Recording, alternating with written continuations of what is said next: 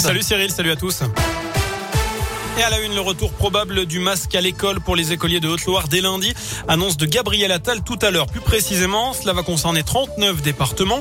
Une décision justifiée par une petite poussée de l'épidémie en Europe et donc en France après des semaines de baisse. Et il se trouve qu'en Haute-Loire, le taux d'incidence atteint 79 cas pour 100 000 habitants.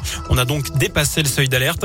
Euh, par ailleurs, eh bien, sachez que les écoliers vont devoir porter le masque dans ce département. Même chose en Ardèche, mais pas dans la Loire où on atteint 44 cas pour 100 000 habitants.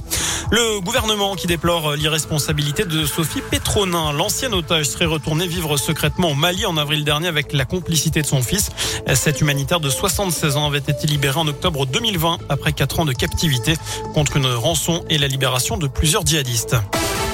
Dans le reste de l'actu, les premiers flocons sont tombés en Haute-Loire la nuit dernière et c'est encore blanc sur le mont Mézinc, même si les routes sont praticables dans le secteur. Je rappelle que depuis le début de la semaine et l'entrée en vigueur de la loi montagne, il est obligatoire d'avoir quatre pneus hiver ou quatre saisons, ou bien d'être équipé de chaînes ou de chaussettes pour circuler jusqu'au 31 mars. Cela concerne 48 départements en France. Il louait son appartement à une prostituée. Un homme de 54 ans a été jugé hier pour proxénétisme sur la commune de Vals près le Puy en Haute-Loire. Son logement lui rapportait 1000 euros par mois charge comprise selon le progrès. Le tribunal lui reprochait également d'avoir obtenu des relations tarifées, ce qu'il a nié.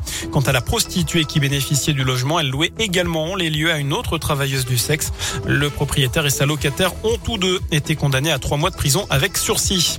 Faire du vide à la maison, donner une seconde vie à ces vieux objets. Le gouvernement lance le site lesbonneshabitudes.gouv.fr. Vous y retrouvez les bons points de collecte de 14 éco-organismes pour recycler un vieil extincteur, un meuble ou encore une télé hors d'usage. Bonne nouvelle, le recyclage a progressé de 13% en 10 ans d'après le ministère de la Transition écologique. Et puis notez que le prix Goncourt a été remis tout à l'heure au Sénégalais Mohamed Mbougarsar pour la plus secrète mémoire des hommes. Il est seulement âgé de 31 ans. De son côté, Amélie Nothomb a remporté le prix Renaudot avec son 30e roman Premier sang. On passe au sport et au foot. Le tirage au sort du septième tour de la Coupe de France. Côte Chaude, pensionnaire de Régional 2, recevra au Lyonnais, équipe de National 3. Andrézieux se déplacera à Vichy. Les Ligériens seront favoris hein, puisqu'ils évoluent deux divisions au-dessus. Et puis en Haute-Loire, le Puy, club de National 2, ira défier Cannes, équipe de National 3, pendant que Blavozy a hérité du tirage le plus difficile. Les Altiligériens, pardon, défieront une Ligue 2, à savoir Rodez. Les rencontres se disputeront les 13 et 14 novembre prochains. D'ici là, ce soir, le Paris Saint-Germain joue à Leipzig 21h en Ligue des Champions.